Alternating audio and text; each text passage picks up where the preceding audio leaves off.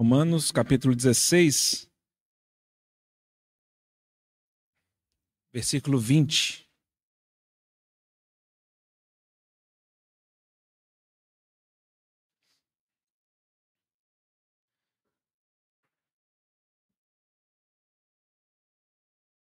E o Deus da paz, em breve, esmagará debaixo dos vossos pés a Satanás. É, depois a gente volta para o capítulo para outras reflexões. Eu, eu já fui para o versículo 20 aqui para aproveitar a figura de Eliseu, como falamos semana passada, proposta e sugestão para os irmãos considerarem. Também lendo a história ali né, do Velho Testamento, é, essas, essas conexões vieram ao meu coração, né? E semana passada eu propus pelo menos duas, dizendo que Eliseu a gente poderia aplicar como uma, um tipo da igreja e mostrando que através de Eliseu, o Senhor Deus, ele tinha um caminho de abundância para o pão. Por meio da igreja, o Senhor deseja manifestar sua vontade nessa terra, e é por meio da igreja que o reino de Deus manifesta a sua justiça. Então o Senhor não vai usar os incrédulos. O Senhor não pode usar outras religiões ou outros grupos. O povo que o Senhor Jesus deu poder para testemunhar dele somos nós. Não espere um colega de trabalho, ou a política, ou o governo.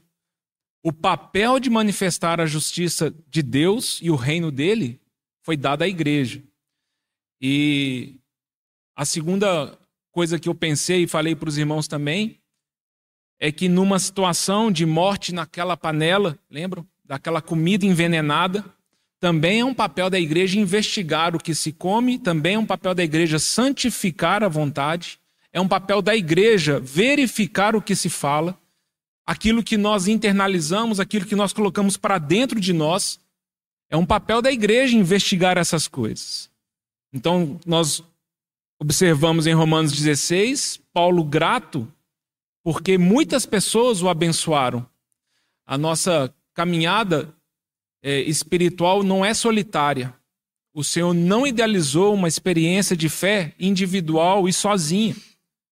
Existem muitas situações em que o Senhor usará a igreja para nos abençoar, edificar, abençoar financeiramente, abençoar com companhia, abençoar com consolo, abençoar com repreensão, abençoar com doutrina.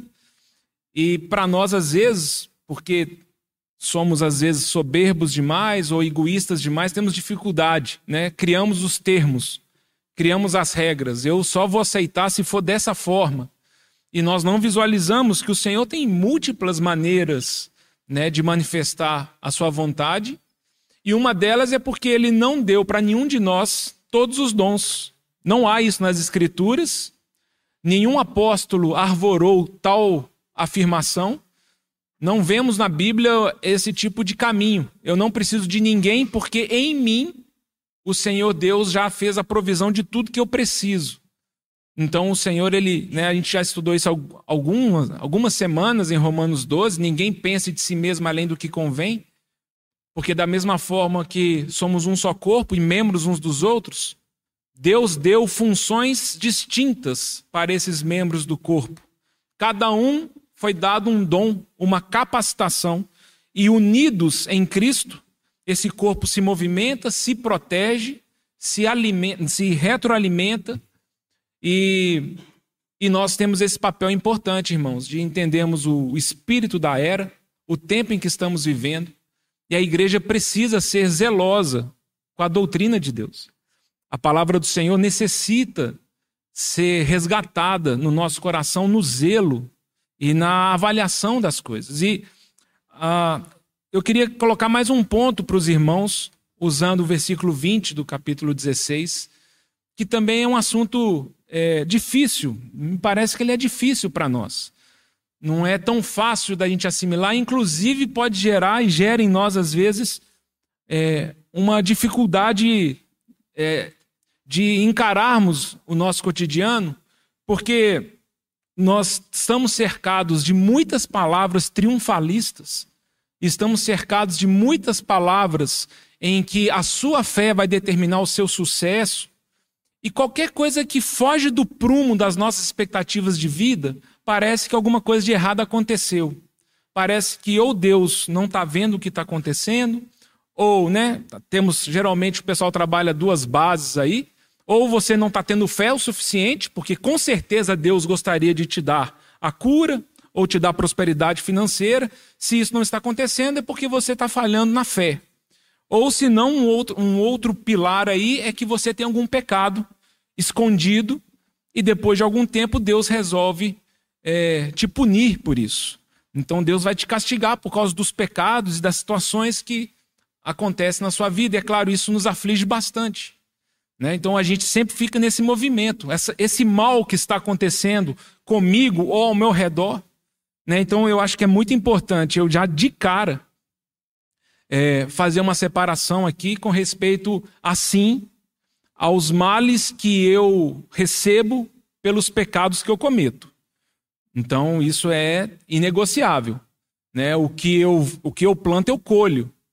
E qualquer coisa que eu faça que não é da vontade de Deus, né, eu vou colher problemas para mim. É isso que Pedro fala em 1 Pedro 2,20, por exemplo, quando ele fala assim: é, quando nós pecamos e somos esbofeteados por isso, e suportamos com paciência, nós não fazemos nada demais. A questão para nós é quando nós somos esbofeteados por fazer a vontade de Deus. Isso é grato a Deus. Então há um caminho de sofrimento na vontade de Deus. Há um caminho de sofrimento quando andamos na luz. Essa ideia que às vezes nos seduz de que se eu for um grande homem de Deus, uma mulher consagrada a Deus, as coisas não mal algum acontecerá comigo ou com os meus, não me parece razoável. Eu não tenho dificuldade nenhuma de ouvir testemunhos sobre milagres ou sobre sinais fantásticos da parte do nosso Deus. É, nessa semana mesmo escutei um irmão me contando uma história, inclusive de um irmão aqui de Belo Horizonte que eu conheço. Né? Muitos anos que eu não, não o vejo, mas coincidentemente eu, eu sei quem é. E, e ele falou comigo assim: Você não sabe o que aconteceu com ele? Eu falei: Não sei o que aconteceu com ele. Ele falou: Não, ele teve. Aí eu, a história é longa, mas em algum momento esse irmão ele, ele fez uma cirurgia e teve deu problema. Ele foi aberto e passou mal. Ele já tinha voltado para casa. Na ambulância, voltando para o hospital, deu parada cardíaca, foi considerado morto, chegou no hospital morto e depois né, eles contam, e esse irmão dá esse testemunho que ele, ele se viu na maca e ele olhou para o céu e começou a ver descer anjos do céu. Vários anjos, um após o outro. E os anjos iam descendo numa fila e eles chegavam no peito dele e encostavam a asa e voavam. E aí ele reviveu e não só reviveu, mas os médicos olharam, ele já não tinha mais nem a ferida aberta, ele estava completamente curado. Eu não tenho dificuldade nenhuma de ouvir um negócio desse. Eu não duvido em nada disso. Como Tozer diz, quando começamos a ler a Bíblia, chegamos em chegamos não, começamos a ler a Bíblia em Gênesis 1:1, fala: "No princípio criou Deus os céus e a terra". Se você crer nesse versículo, tudo o mais é possível de se crer. Se eu creio que há um Deus que criou todas as coisas, então a Bíblia se abre para a minha fé. Se eu creio no primeiro versículo proposto nas Escrituras, então eu tenho um caminho de fé. Eu não tenho dificuldade em crer em sinais e milagres. Eu tenho dificuldade de responder um coração enlutado. Eu tenho dificuldade de responder tragédias que acontecem na nossa vida. E por que, que aconteceu isso? Por que, que Deus, entre aspas, permitiu isso? Nessa semana também, no trabalho, uma pessoa me procurou e né, foi conversar comigo e ele foi contar sobre uma menininha que tem a mesma idade do Daniel, meu filho. Nasceu no mesmo dia, tem a mesma idade, Ana Júlia. E já tem mais de um ano que foi diagnosticado um tumor no cérebro dela. E atualmente né, os médicos já desenganaram o tumor já cresceu, e eu não entendo muito. Ele queria até mostrar uma foto dela para mim, falei, não, não precisa mostrar, né? Mas o tumor cresceu tanto que ela não consegue mais nem abrir os olhos, os olhos viraram, ela já não fala, ela já não tem coordenação motora, ela se alimenta de sonda, está vegetando, e os médicos já falaram para os pais: escolham a roupa para o velório. E ele olha para mim e fala: e aí, o que, que você tem a me dizer disso? É nessas situações que nós temos uma dificuldade, né? E o que eu queria propor para os irmãos é Romanos 16, 20. É porque o Senhor fala que em breve o Senhor ele pisará sobre os pés da igreja a Satanás. Em breve. Ainda não. Em breve. Ainda há uma operação do mal nesse mundo. E por que, que isso é importante para nós? Porque nos é necessário estarmos preparados para lidarmos com as desventuras da vida. Né? Nós, não é incomum percebermos nossa, nosso despreparo, nossa, nossa infantilidade com as frustrações que acontecem na nossa vida e ao nosso redor. É como se todas as coisas que acontecem, elas estão girando ao redor de mim, das minhas vontades. Então, por exemplo, né, os irmãos devem estar acompanhando, só para citar essa semana, né, o, que, o terremoto em Marrocos, né, mais de 2.800 pessoas morreram com um terremoto. Ou os enchentes na Líbia, né, 12 mil pessoas morreram, mais de 10 mil estão desaparecidas. Eles já estão achando que tem mais de 20 mil pessoas mortas. Eu não sei o quanto que isso mudou seu dia, a sua semana. Eu não sei quanto que isso mudou suas orações. Eu não sei quanto que isso nos importa. Para falar a verdade, isso é tão longe de nós que a gente lê isso no jornal e vida que segue. O Senhor é claro, o Senhor ele sabe de todas as coisas e ele tem visto.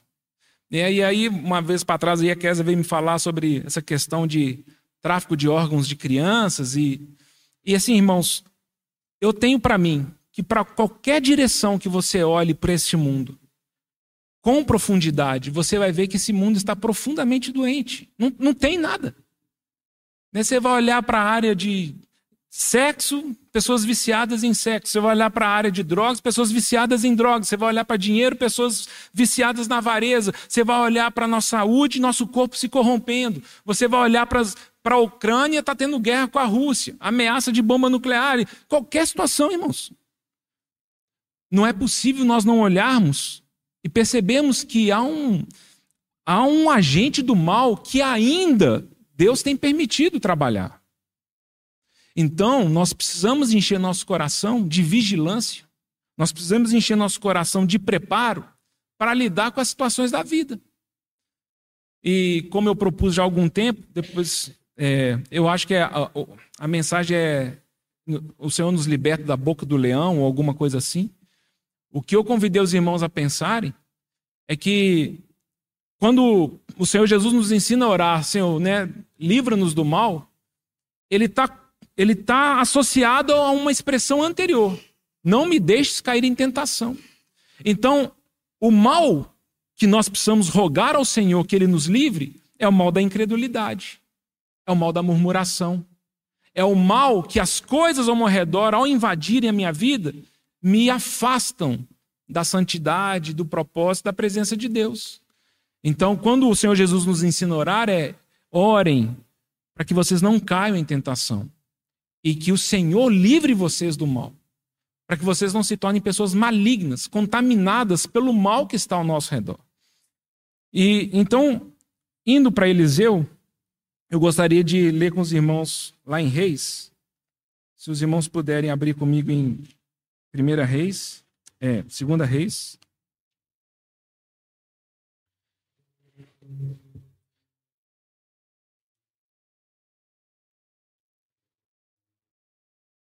Essa impressionante história de Azael. Então, Segunda Reis, capítulo 8, no versículo 7.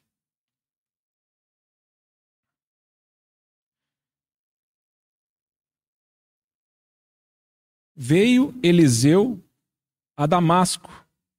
Estava doente Ben Haddad, rei da Síria. E lhe anunciaram dizendo: O homem de Deus é chegado aqui. Então o rei disse a Azael: Toma presentes contigo e vai a encontrar-te com o homem de Deus. e, por seu intermédio, pergunta ao Senhor, dizendo: Sararei eu desta doença? Foi, pois, Azael a encontrar-se com ele, com Eliseu, levando consigo um presente, a saber, quarenta camelos carregados de tudo que era bom de Damasco. Chegou, apresentou-se diante de Eliseu e disse: Teu filho, Ben-Hadad, que era o rei da Síria, me enviou a perguntar-te: Sararei eu desta doença? Eliseu lhe respondeu: Vai e dize-lhe: Certamente sararás. Porém o Senhor me mostrou que ele morrerá. Olhou Eliseu para Azael e tanto lhe fitou os olhos que este ficou embaraçado. E então Eliseu chorou. Então disse Azael: Por que choras, o meu senhor? Então Eliseu respondeu: Porque eu sei o mal que hás de fazer aos filhos de Israel. Deitarás fogo às suas fortalezas Matarás a espada os seus jovens, esmagarás os seus pequeninos e rasgarás o ventre de suas mulheres grávidas. Tornou Azael: Pois que é teu servo este cão para fazer tão grandes coisas? Respondeu Eliseu: O Senhor me mostrou que tu has de ser rei da Síria. Então deixou a Eliseu e veio a seu senhor, ao qual lhe perguntou: que te disse Eliseu? Respondeu ele: Disse-me que certamente sararás. No dia seguinte, Azael tomou um cobertor molhado na água e o estendeu sobre o rosto do rei até que ele morreu. E Azael reinou em seu lugar. Ó Senhor, te agradecemos porque nós temos a tua palavra. Agradecemos a Ti porque temos Teu Espírito Santo. Agradecemos a Ti porque o Senhor não tem interesse nenhum de nos deixar perdidos ou soltos nesse tempo em que estamos vivendo. E cremos que há poder e há provisão espiritual para andarmos nessa terra nos dias de hoje. E é isso que pedimos a Ti, Senhor: renovação de mente, de entendimento, para que a nossa fé seja revigorada, para que a nossa esperança seja aquecida. E oramos, Senhor, para que a tua palavra fale ao nosso coração conforme os teus desígnios, conforme a tua vontade. É o que nós te pedimos em nome do nosso Senhor Jesus. Essa, essa é, é uma daquelas histórias muito fortes, né? Não sei como que você lê isso. Então nós nós entendemos essa história e é a partir dela que eu queria propor para os irmãos, porque Satanás ainda opera nesse mundo, mas em breve o Senhor pis, deixar, pisará sobre a cabeça dele. Em breve, ainda não. E nós temos essa, essa situação né, de, de que o Senhor mostrou para Eliseu a maldade daquele futuro rei da Síria. E é interessante, dentro da perspectiva que eu convidei os irmãos a pensarem, de Eliseu como a igreja, é que Eliseu não falou assim: ah, vou tentar matar então, né, Azael. Vou, vou tentar acabar com esse problema, vou tentar fazer alguma coisa para que Azael não reine. A gente percebe que ele não tem esse movimento porque o Senhor Deus mostra para ele que esse mal é permitido pelo próprio Deus. É, Eliseu ele chora diante dessa realidade. E, e, é uma profecia muito dura, né, irmãos? Eliseu ele olha para aquela pessoa e sabe que por meio do mal daquela pessoa, mulheres grávidas seriam rasgadas pequenininhos seriam mortos. Israel sofreria diante daquela calamidade. E dentro desse contexto, dentro dessa situação em que me parece que é importante, porque é isso que nos prepara para a batalha, é isso que nos faz vestirmos a armadura de Deus, é isso que nos faz não andarmos nessa terra distraídos, é que eu convido os irmãos a pensar em três pontos dessa luta que ainda temos que travar com Satanás. A primeira coisa está em 1 Reis, no capítulo 19. Se os irmãos puderem abrir rapidinho, 1 Reis 19. Aqui o Senhor Deus está falando com Elias. capítulo 19, versículo 15. Disse o Senhor a Elias: Vai, volta ao teu caminho para o deserto de Damasco, e em chegando lá, unge Azael rei sobre a Síria. O primeiro ponto que eu queria dizer para os irmãos é que não acontece nada nesse mundo sem a permissão do nosso Deus. Absolutamente nada. Por mais terrível que possa parecer. Qualquer mal que acontece nesse mundo, qualquer manifestação maligna, satânica, qualquer tragédia, o nosso Senhor Deus, ele sabe disso e é alguma coisa que ele permite. Aqui, quase que nos surpreende isso, né?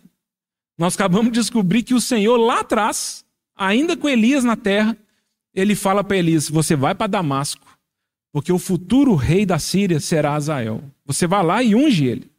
Na continuação do texto, ele fala assim: e você vai procurar Eliseu e você vai ungí-lo como profeta. Então é como se o Senhor Deus está mostrando: não há nada fora do meu controle, não há nada que escapa das minhas mãos. Isso precisa ser uma das bases fundamentais da nossa fé, irmãos. Porque nós não podemos duvidar que as coisas que acontecem foram permitidas pelo nosso Senhor. Quando nós começamos a duvidar disso, o Senhor Deus se reduz muito nas perspectivas da nossa fé. E a gente quase que a gente começa a, a falar: será que, o, será que a, o Senhor Deus dormitou? Será que ele cochilou? Será que ele distraiu para com a minha vida? Será que aconteceu alguma coisa que ele fugiu do controle dele? Esse é um ponto que me parece fundamental para nós uma pacificação com respeito à soberania do nosso Senhor Deus. E nesse aspecto, talvez mais importante para nós, filhos de Deus, do que a lógica de um Deus soberano, é a consciência de que somos filhos dele. Ele é o nosso Pai. Essa é a relação que precisa ser construída.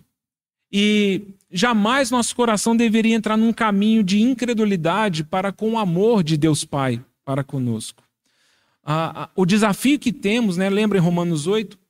Paulo fala que uma, um dos papéis do Espírito Santo que foi outorgado por Deus e dado para nós é que esse Espírito dentro de nós afirma, confirma, gera em nós uma nítida percepção que somos filhos de Deus a, o caminhar e a direção para o colo de Deus e esperar nele com respeito ao nosso futuro, ele, ele tira a ansiedade do nosso coração e nos dá uma capacidade de perguntar para ele como devemos responder às situações que acontecem conosco para a glória dele.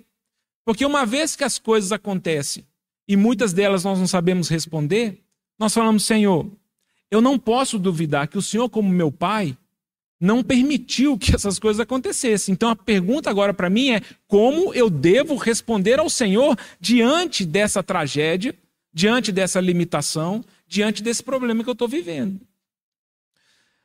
Ah, né, lá em casa, quando o Daniel nasceu, né, os irmãos devem lembrar da história aí, né, ele, a gente saiu da maternidade, é, dormimos uma noite em casa. Né, no dia seguinte, nós precisamos voltar para o hospital com ele. Né? E ele ficou alguns dias internado no CTI pediátrico, né? Teve algumas complicações de saúde e tal. E no dia que a gente teve que voltar com ele no, no hospital, com dois dias de vida, estava né? com febre, estava com alguns problemas, e então a gente teve que entregar ele na mão dos médicos lá. E como ele já estava tendo dificuldade para se alimentar, eles foram colocar uma sonda no braço dele. E a, a, agulha da sonda lá era, era o tamanho do antebraço dele, tiveram que enfiar nele lá e colocar e levar ele. E talvez, né? O Daniel absoluto, não tinha condição nenhuma de discernir nada, né? Mas talvez ele fale assim: tem alguma coisa de errada. Vocês não são bons pais. Como é que vocês fazem um negócio desse comigo? Como é que vocês permitem uma agulha dessa no meu braço? Como é que vocês vão fazer eu ficar aqui? Era para eu estar lá em casa agora, mamando um leitinho, né, tranquilo, ouvindo uma música de Niná, e agora vocês me levam para uma situação dessa. Óbvio que Daniel nem cogitou isso, Porque ele, a fragilidade e a dependência dele é tão grande naquela condição que o que nós fizéssemos para ele, ele aceitaria. Irmãos, acreditem. A relação de um adulto que ama uma criança de dois dias de idade, ela não se compara com a relação do nosso Pai Celestial conosco. Nem em amor, nem em sabedoria, nem em proteção, nem em cuidado. Não se compara. Não é proporcional. Mas qual que é a nossa dificuldade? É que nós comemos da árvore do conhecimento do bem e do mal e nós relutamos em confiarmos e nos lançarmos nos braços do nosso Pai. É difícil para nós lermos Jó, por exemplo, né, a história de Jó, porque nós queremos uma experiência como de Jó. Queremos falar, Senhor, eu, eu te conhecia de ouvir falar, agora os meus olhos te veem. Nós queremos ter uma experiência como a de Jó, de se aproximar de Deus e ter uma vida profundamente ligada, numa relação profunda com Ele. Só que nós não queremos permitir que Deus nos desafie e nos lance em situações de provação. Isso nós não queremos. Então é duro para nós a história de Jó. É duro saber que o Senhor Deus olhou para Satanás e falou assim: pode tocar. Pode tirar os filhos. Pode tirar os bens. Pode tirar a casa. Pode tocar. Toca na vida dele. E, e, e dentro dessas situações que que já aconteceram, em alguma medida com todos nós, mas que nós deveríamos nos preparar para o futuro, porque podem voltar a acontecer, nossa fé precisa falar: Eu não sei, Senhor, mas uma coisa meu coração sabe: o Senhor é meu Pai. E nada acontecerá comigo sem a tua permissão. Senhor, o que eu te peço é que o Senhor aumente a minha fé em ti, que eu não desconfie do teu amor, que eu não desconfie da tua graça porque também nós queremos ter uma experiência como a de Abraão em Gênesis 22. Nós também queremos ser conhecidos como pai da fé, como pai da justiça. Nós queremos que o Senhor nos, nos apresente como alguém que ele fez uma aliança. Só que quando chegamos em, em Gênesis 22, 2, né, aquela experiência de entrega de Isaac, quando Deus fala com Abraão, e, e Deus é preciso com ele, né? Abraão, eis-me aqui, Senhor. Você vai me entregar o seu único filho, aquele a quem você ama.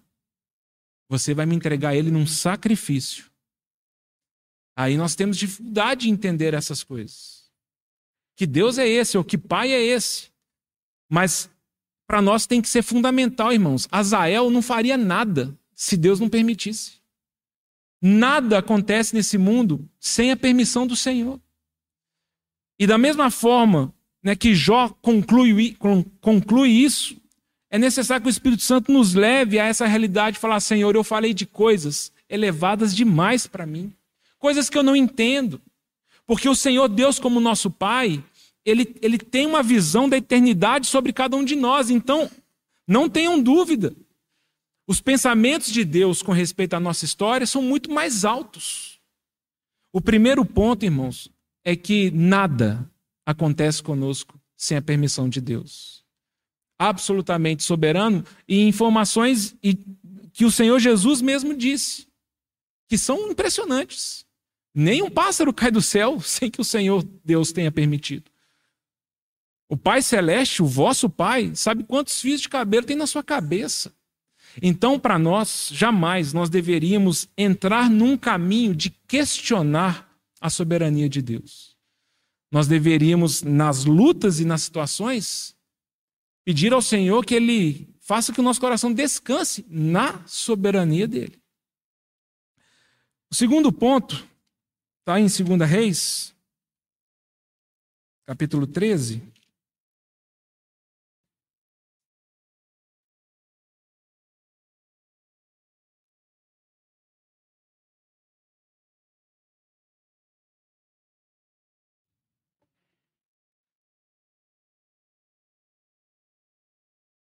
Versículo 22.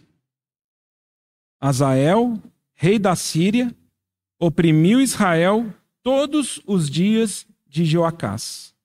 Porém, o Senhor teve misericórdia de Israel e se compadeceu dele e se tornou para ele, por amor da aliança com Abraão, Isaque e Jacó. E não o quis destruir, e não o lançou ainda da sua presença. Morreu Azael, rei da Síria, e Benadad, seu filho, reinou em seu lugar. O segundo ponto, irmãos, é que também nós não devemos duvidar que o Deus da aliança ele não vai romper essa aliança conosco. Não, o Senhor ele não vai desfazer as promessas que ele já nos deu.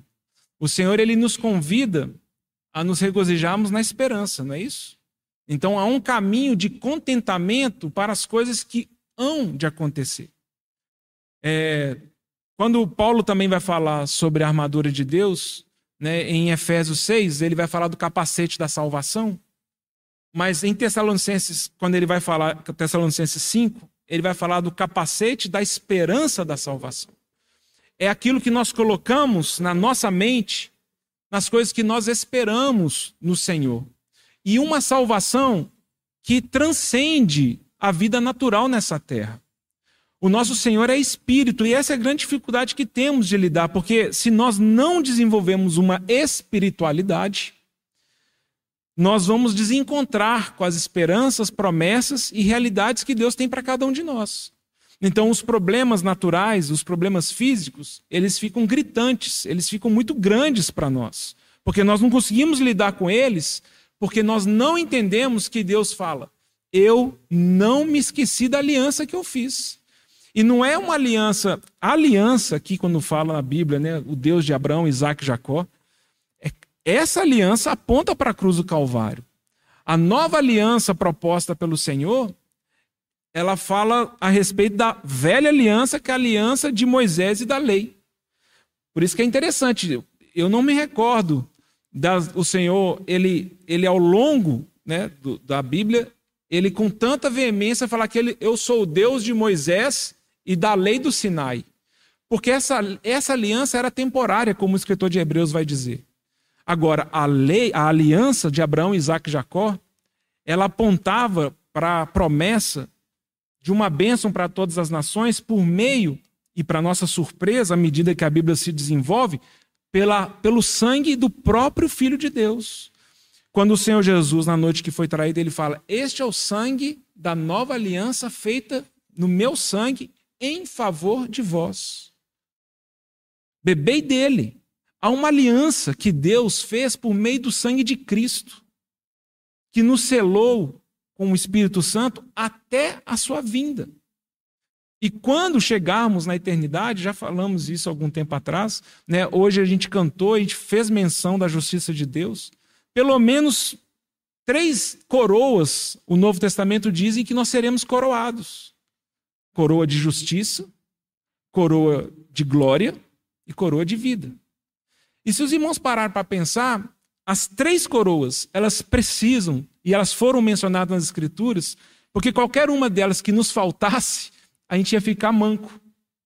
A gente ia ser capenga. Por que, que me adianta ter vida e glória se eu não sou justificado diante de Deus? O que, que adianta eu viver eternamente se Deus olha para mim e fala: Você é pecador. Você não pode estar diante da minha presença. Ou Somos justificados, mas não temos eternidade, não temos vida eterna em Deus. Também em algum momento desapareceríamos. Né? Ou temos vida eterna, somos justificados, mas a nossa vida vai continuar sendo esse desafio de problemas físicos, problemas naturais. Não, não. Nós seremos revestidos de glória. Promessa que Paulo fala lá aos Filipenses. Né? Quando ele vai, ele vai afirmar que nós um dia teremos o mesmo corpo glorificado que Cristo tem. Não é pequena a promessa, irmãos. Teremos um corpo glorificado, justificados eternamente por causa do sangue do Senhor, para manifestar nos tempos futuros a suprema riqueza da sua graça. Deus nos coroará, coroará de justiça, de glória e de vida eterna. O Senhor não vai esquecer dessa aliança, irmãos. O Senhor não vai esquecer da sua promessa. Isso virá sobre nós. Então nós olhamos para um aspecto e cremos que o Senhor Deus é o nosso Pai e que todas as coisas que acontecem conosco é permissão dele. Olhamos para frente e o Senhor fala: Eu sou o Deus da aliança. Eu não vou esquecer dela. Também acho bonito quando se fala isso. Eu sou Deus de Abraão, Isaac, Jacó, e poderíamos começar a falar o nome de todos nós. Deus é um Deus de uma aliança com pessoas, com nomes, com realidades. Não é? A aliança dele não é no atacado, é uma aliança individual. Cada um de nós receberá essa coroa, cada um de nós receberá seu galardão, cada um de nós receberá a vida eterna para estarmos com o Senhor para sempre. Paulo vai dizer aos Tessalonicenses também, no capítulo 4, consolai-vos uns aos outros com essas palavras. Consolai-vos como? Qual é o consolo bíblico para nós? Um dia todos nós estaremos com Cristo para sempre. Os irmãos percebem que às vezes essa, essa sentença que eu acabei de dizer, ela não aquece o nosso coração, justamente porque o nosso coração ele, ele foi conquistado por outras realidades e situações. Então, isso não é um consolo.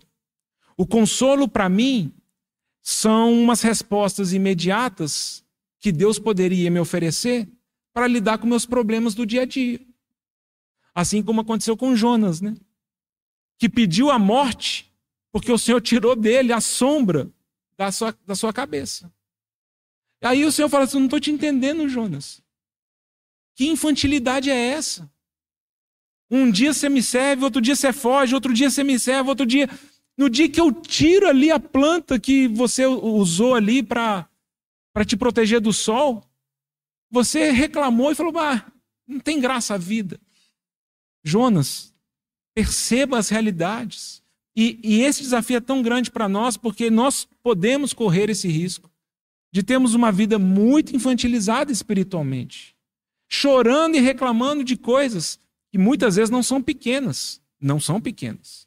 Porque Eliseu chorou, irmãos. Eliseu, quando vê Azael, ele não está assim, não, está tranquilo. Não, eu sei o mal. Eu sei o mal que acontece. Eu sei as dores que nós temos, as perdas, as situações que nos machucam. Isso não é pequeno na nossa história. E nesse sentido que eu convido os irmãos a pensarem no terceiro e último ponto.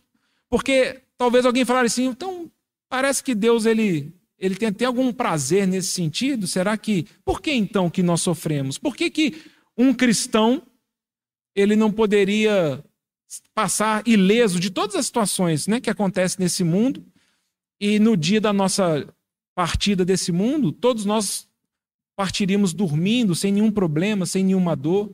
Né? Por que isso? É porque nós ainda estamos vivendo mediante as leis naturais e ainda estamos vivendo num mundo caído. Paulo vai dizer claramente lá aos Coríntios 15: o último inimigo a ser derrotado é a morte. Então, ainda nós estamos numa situação que, se o Senhor não voltar nos próximos anos, Cada um de nós vai ter que passar por essa experiência. E isso não significa que o Senhor Deus não é o nosso Pai. E isso não significa que a aliança que ele nos prometeu não vai acontecer. Então nós precisamos lidar com esses desafios e enfrentarmos os, as situações da nossa vida com muita valentia, interessados com o reino de Deus, porque é para lá que nós vamos. Então, por exemplo, eu, nessa semana, pensando nessas situações, né, e, e, né, e, e pensando né, na, nas dores que todos nós passamos, eu voltei a ler o, o livro dos Mártires, né, de John Fox. E é né, um livro que é um livro antigo, né, deve ter uns 400 anos que foi escrito, é, e é um livro que ele relata, né, é, histórias de mártires da igreja. Eu só vou ler rapidinho para os irmãos porque ele começa o livro mencionando os, os apóstolos, né, os irmãos que nós vemos aqui na Bíblia. Então eu penso que seja conhecimento de quase todos nós, mas ele começa com Tiago Maior, que era um dos doze, e ele fala: é, Clemente de Alexandria nos diz que quando Tiago estava sendo conduzido ao lugar de seu martírio, seu acusador foi levado ao arrependimento, caindo aos seus pés para pedir-lhe perdão. Professando-se cristão, e decidindo que Tiago não receberia sozinho a coroa do martírio. Por isso, ambos foram decapitados. Filipe.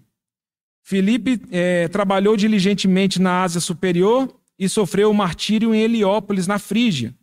Ele foi açoitado, encarcerado e depois foi crucificado no ano 54 depois de Cristo. Mateus. Seu, os cenários do seu trabalho foram Pártia e Etiópia, país no qual ele sofreu o martírio, sendo morto com uma lança na cidade de Nabada. Tiago, o, é, Tiago aqui é o, é o meio-irmão do Senhor, né, o que escreveu a epístola. A idade de 99 anos, é, ele foi espancado e apedrejado pelos judeus, e finalmente abriram-lhe o crânio com um cacetete. Matias foi apedrejado em Jerusalém e depois foi decapitado.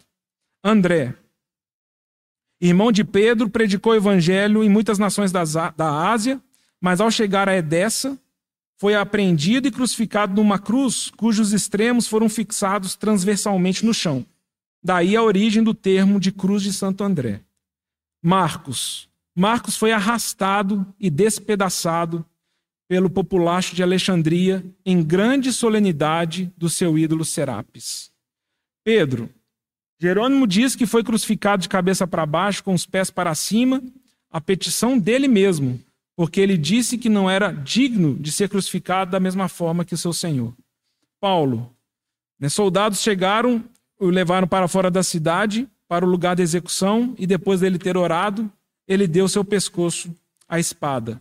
Judas, irmão de Tiago, ele foi crucificado em Edessa, no ano 72 depois de Cristo. Bartolomeu foi cruelmente açoitado e logo depois foi crucificado pelos agitados idólatras. Tomé, chamado Dídimo, predicou o evangelho em parte na Índia, onde por ter provocado a fúria dos sacerdotes pagãos, ele foi martirizado, sendo atravessado com uma lança. Lucas, o evangelista, foi autor do evangelho que leva o seu nome, viajou com Paulo por vários países e se supõe que ele foi pendurado em uma oliveira pelos idólatras sacerdotes da Grécia.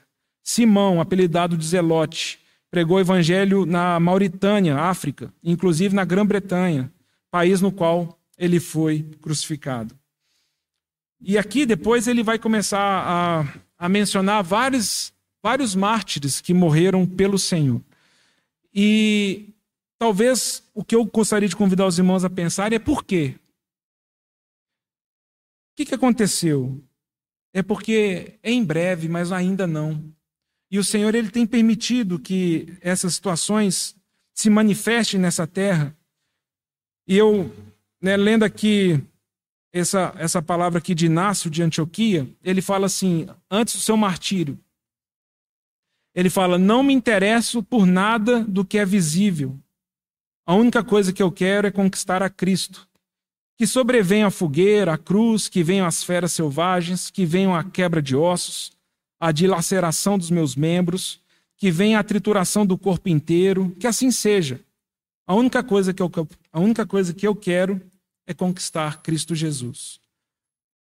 Ah, talvez o que o Senhor está querendo mostrar, como ele fez com Jó para Satanás, é que do povo dele, do povo que pertence ao Senhor, esse povo foi conquistado e resgatado, esperando promessas tão mais superiores, e as situações dessa vida e as ofertas desse mundo, elas não definem ah, os desejos ou a esperança desse povo. Quando nós lemos aqui a história dos apóstolos e vemos como todos eles foram martirizados, a gente percebe, como Apocalipse 12 fala, que Satanás é lançado nessa terra com grande fúria, porque sabe que pouco tempo lhe resta. Mas o que podemos falar para Satanás é: o máximo que você pode fazer é tocar no meu corpo. Porque o meu Pai me levará seguro para o meu lar celestial. Não há nada que você possa fazer além de tocar nas coisas naturais. Satanás, enfureça-se, pertence ao Senhor. Eu sou dele. Então, né, já, eu e Rosa já mencionamos isso algumas vezes, que eu, eu gosto dessa palavra de Policarpo, de Esmirna, né, que quando também se menciona o seu martírio, um homem muito idoso, e eles falaram, blasfema contra o Senhor Jesus para não morrer queimado numa fogueira. E ele teria respondido: Eu há 86 anos eu o sirvo. E ele nunca fez mal nenhum para mim. Como você acha que eu vou blasfemar contra o meu Senhor agora? São realidades, irmãos, de pessoas que não têm uma relação com Deus como um Deus utilitário. Um Deus da lâmpada, um Deus que existe para suprir meus desejos, mas é uma relação de pai em que nós andamos pela fé falando: Senhor, eu não passo de uma criança, eu não sei o que é melhor para mim, por isso me ensina a correr para os teus braços e permitir que o Senhor se assenhore da minha vida, independente das minhas situações. E quando essas coisas vão acontecendo, nós somos transformados. E esse é o ponto que eu queria mencionar para os irmãos. Aqui em 2 Reis, no capítulo 13 também, versículo 14 tem uma expressão interessante que fala: Estando Eliseu padecendo da enfermidade de que havia de morrer. O rei de Israel chama ele, né? Mas olha que expressão interessante. Eliseu padecendo de uma doença, e essa doença levaria Eliseu embora. Mas olha só, versículo 20. Morreu Eliseu e o sepultaram. Ora, bandos dos moabitas costumavam invadir a terra à entrada do ano. Sucedeu que, enquanto alguns enterravam um homem, eis que viram um bando. Então, lançaram o homem na sepultura de Eliseu. E tanto que o cadáver tocou os ossos de Eliseu, reviveu o homem e se levantou sobre os pés. E é essa expressão que eu quero pegar para os irmãos considerarem à luz de 2 Coríntios 4. Irmãos, por que, que o Senhor ele permite que hajam instrumentos para nos tocarem nessa vida? Ou para usar essa expressão de morte, e aí eu preciso destacar que não é a morte do nosso homem eterno, ou a morte do nosso homem espiritual, mas é a morte do nosso homem natural é a morte do nosso homem carnal. Porque um câncer não tem poder para matar aquele que nasceu de novo no Senhor. Esse homem nascido do Senhor é eterno. Um câncer só pode tocar e destruir esse corpo. Né? Qualquer ofensa, qualquer luta, qualquer problema que nós passemos, qualquer mal que um malfeitor possa fazer contra nós, de várias formas. Ele pode tocar sua honra, ele pode tocar seu orgulho, uma pessoa pode te roubar, então ele pode tocar suas finanças, mas ele não pode tocar seu homem interior. Mas nesses processos em que Deus fala, e talvez Deus poderia falar para cada um de nós, como ele falou com Eliseu, estando Pablo diante dessa situação de morte, se nós respondermos corretamente ao Senhor, é, não é super interessante isso? Eliseu morre. Só que por meio da morte dele, aquele outro que estava morto reviveu. E aí, claro, nós lembramos aqui dessa palavra que Paulo tem em 2 Coríntios 4. Porque o Senhor fala: Eu quero que você morra para suas vontades, para seus desejos, para seus interesses, para seus sonhos nessa terra. Morre. E se você morrer, você viverá uma vida sobrenatural e uma vida espiritual que as pessoas ao seu redor vão ser vivificadas. Então eu quero vivificar meu casamento, eu tenho que morrer. Eu quero vivificar minha comunhão com os irmãos, eu preciso morrer. Porque senão eu só entrego morte. É morto com morto. Nas nossas relações e na nossa comunhão.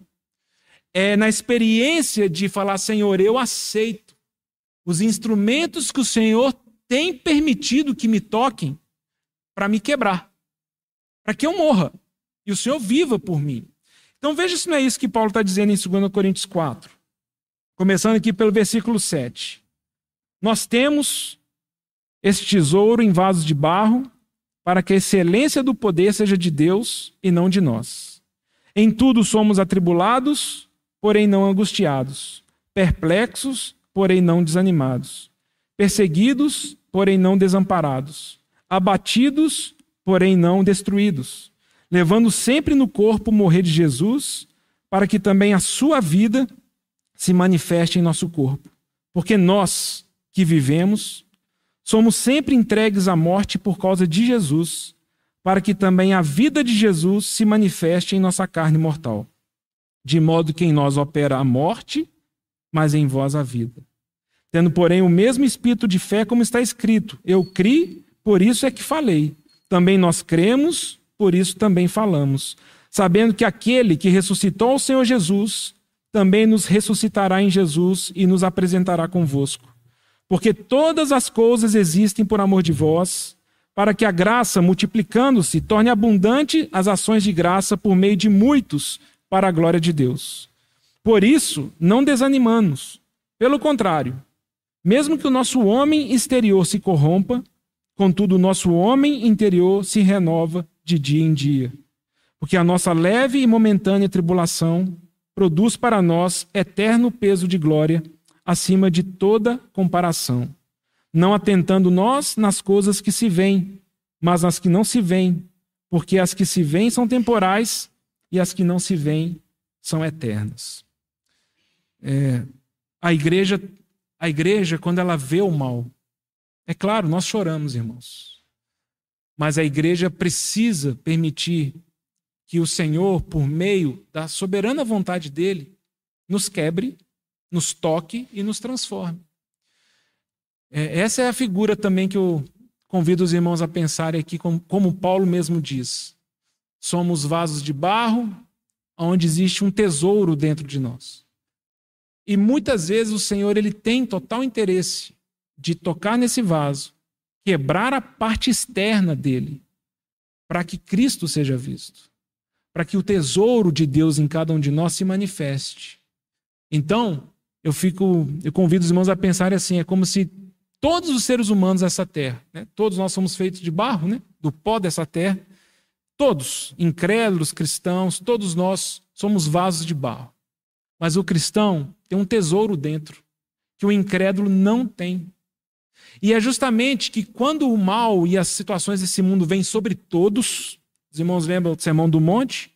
O Senhor vir, o Senhor faz vir a chuva sobre maus e bons. O Senhor faz nascer o sol sobre os justos e injustos. Quando os problemas de doença vêm sobre todos, quando problemas financeiros vêm sobre todos, quando problemas de relação vêm sobre todos, temos que lidar com pais doentes, mães doentes, temos que lidar com maridos doentes, esposas doentes, filhos com problema. Quando nós temos que lidar com isso, a diferença do cristão é que quando esse vaso começa a ser quebrado, a vida de Cristo se manifesta. Essa é a diferença. A diferença é que o incrédulo se quebra e não tem nada para mostrar. O cristão se quebra e a glória de Deus se manifesta.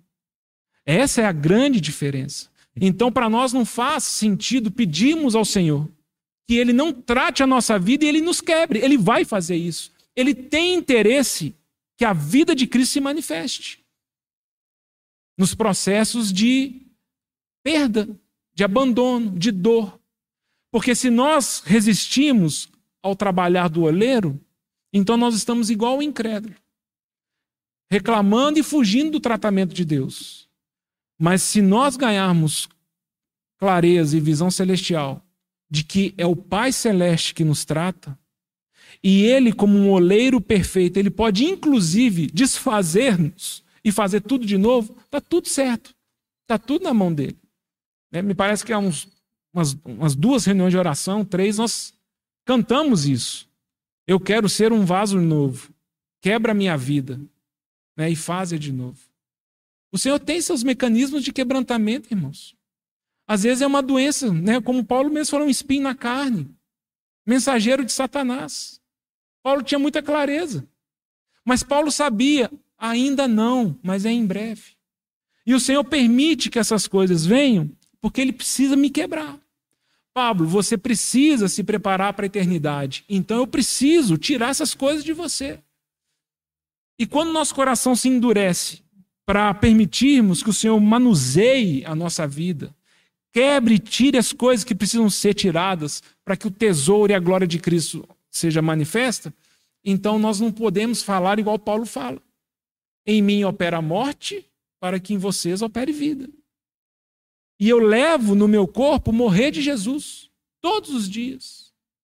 para que por meio desse tratar e dessa submissão e permitir que o Senhor ele me conduza no caminho e da forma que ele quer, que eu possa ser vida para as pessoas. E uma pessoa morta encosta em você, ela é vivificada.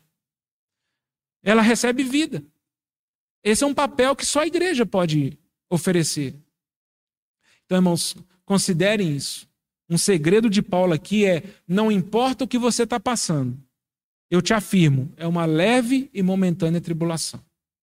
E ela não se compara com o eterno peso de glória que nós estamos reservado para nós. Nossa fé está muito pequena. Porque essas coisas não aquecem nosso coração. Eu não quero um eterno peso de glória. Eu quero essa, essa solução para o aqui e agora. Aí o Senhor fala: não vou, não vou te dar. E eu vou permitir que você seja quebrado. E que o Senhor então nos dê um coração que aceite. Porque pior do que o tratamento é passarmos o resto da vida murmurando e lutando contra Deus. Ou como um livro do Filipianos, que escreveu um livro só para falar disso, decepcionados com Deus. Como que nós podemos nos decepcionar com Deus? Alguma coisa então está desencaixada em nós. Porque Deus não é homem para mentir, então não tenha dúvida. Se Deus falou, ele não vai descumprir. E se aconteceu uma tragédia, não foi Deus que mentiu. Nós encaixamos as peças errado. Nós entendemos as coisas erradas. Deus, Deus não é homem para voltar atrás, para mentir. Tudo que ele asseverou, ele vai cumprir. E o que eu acho que é bonito e, é, e às vezes é difícil para a gente perceber é que as situações mais extremas que nós passamos e as situações mais difíceis que nós passamos, elas também de alguma forma elas são uma confiança que Deus ele dá para a gente, fala assim, eu sei, eu tenho poder, para que você passe por isso. E se você responder adequadamente, você vai ser um, um vetor de muita vida para as pessoas que convivem com você. Já pensou nisso? Já conversou com uma pessoa que, que aconteceu coisas na vida dela que são inexplicáveis, tragédias, mas justamente essas pessoas, quando respondem ao Senhor, elas se tornam pessoas abençoadoras e multiplicadoras da graça de Deus? Porque justamente nós passamos por isso e eu experimentei vida de ressurreição. O meu velho homem morreu, na verdade, o nosso velho homem, como vaso de barro, se corrompe todos os dias. Cada dia que passa, nós nos envelhecemos, nossas células, nosso corpo se envelhece, mas Paulo fala: não, mas isso aqui é só aqui fora. Na mesma medida que o meu velho homem se corrompe, o meu novo homem se renova, dia a dia. Há um tesouro dentro de mim, há uma glória de Cristo dentro de mim que se as pessoas puderem ver e tocar, elas vão ser abençoadas. Então a dificuldade nossa é, ao convivermos uns com os outros, falar assim: nossa, só tem vaso de barro, ninguém está deixando de ser quebrado. Ninguém quer experimentar morte. Eu quero que você me abençoe, eu quero que os outros me abençoem. Eu não quero, como Paulo fala, permitir que opere morte em mim para que a vida de Cristo se manifeste. E às vezes nós, até como sugestão, irmão, se a gente pudesse terminar cantando Bem Sei Que Tudo Podes, meu amado, que é essa afirmação de Jó, esse passo de fé. Né? Eu, eu não entendo as coisas. Tem muita coisa que nós não entendemos. Mas uma coisa eu sei: nenhum dos planos de Deus podem ser frustrados. E quando chegarmos diante dele, naquele dia, e nós, é um mistério para nós, quando essas coisas acontecerem e o Senhor nos der glória, justificação e vida eterna, então tudo vai fazer sentido para nós também. Triste será olharmos para trás e falar como eu resisti à soberania de Deus, como eu resisti o amor dele, o consolo dele, a proteção dele nessa nessa peregrinação no deserto que nós estamos passando. Não é que o Senhor aumente a nossa fé. É, Eliseu, ele chora com o mal ao redor. Mas Eliseu, ele sabe que há um Deus de aliança que ele jamais vai abrir mão daquilo que ele já asseverou com respeito ao nosso futuro. Então, irmãos, meditem nisso, vejam se as coisas fazem sentido para você também. Mas me parece que é, é urgente para nós ganharmos mais clareza sobre as coisas do Senhor. Não sei quantos irmãos já deram esse testemunho né, de, de pessoas, de irmãos e irmãs que estão no leito de morte e já está se aproximando do fim. Né? E quantas pessoas a gente não fala isso, né? A gente foi visitar uma pessoa, aí fala assim, eu, eu que saí abençoado, né? A gente foi lá ver aquela pessoa que já estava morrendo, pensando numa palavra, algum versículo, a pessoa está cheia de vida para dar. É porque essas pessoas elas, elas vão entendendo. Como Eliseu falou, é por esse caminho que o Senhor vai me levar embora. Mas ele vai me levar embora para o meu lar eterno, é para lá mesmo que todos nós vamos. Então, eu, eu tenho permitido, e eu tenho falado, Senhor, eu não sei, não sei responder. Né? O Senhor vai me levar com um filho pequeno? Não está na minha lógica humana isso. O Senhor vai me, vai me levar justo agora que eu aposentei, justo agora que as coisas estão dando certo. Senhor, eu sei que o Senhor é meu Pai, a minha vida está nas tuas mãos. E essas coisas geram em nós vida eterna e espiritualidade saudável. Mesmo que as coisas materiais ao nosso redor, elas estão todas desmoronando. Mas sabe o que nós descobrimos? É que não são essas coisas que nos definem. Então, que o Senhor nos livre mesmo da infantilidade, né, de, um, de uma história, de uma existência muito presa ao tempo presente e às coisas dessa terra, porque nós não ficaremos aqui. Nossa história não é aqui. O Senhor está preparando essa situação. Eu já contamos isso, né? Os irmãos conhecem essa história né? Do, da missionária que depois de muitos anos voltou para sua casa e quando ela chega, ela chega na sua casa lá, não tinha ninguém da igreja para receber. E ela passou décadas e décadas servindo, trabalhando em outras coisas. Quando ela volta para sua casa, já muito idosa, né? ninguém falou nada, ninguém recebeu ela. E ela volta para casa e ela tinha um irmão que era incrédulo. E o irmão vê ela voltando para casa sozinha. O irmão dela fala assim: valeu a pena? Valeu a pena esses anos todos de doação, esses anos todos que você se entregou? Valeu a pena? Pergunta para esse Deus seu se valeu a pena. Você voltou para sua casa? É assim? É assim que é? Quando você volta para casa, é assim que você é recebida? Né? E ela, sábia, não falou nada, não bateu boca. No dia seguinte, ela procurou o irmão dela e falou assim: Ah, eu perguntei para Deus. Perguntei para Deus a pergunta que você fez. Falei, Deus, é assim que acontece quando a gente volta para casa? E ele me respondeu. Ele respondeu que eu ainda não cheguei na minha casa. E é esse peso de eternidade que precisa nos definir. Senhor, eu ainda não cheguei na minha casa. Meus olhos estão nas tuas alianças e no futuro que o Senhor tem prometido. Se eu tenho que passar por lutas e tribulações no tempo presente, te peço forças para continuar a crer em Ti e permitir que o Senhor trate a minha vida na perfeita e justa medida que o Senhor tem para mim. E diante das situações que me afligem, que me oprimem, que as pessoas possam ver Cristo na minha história, né? Que o Senhor nos abençoe.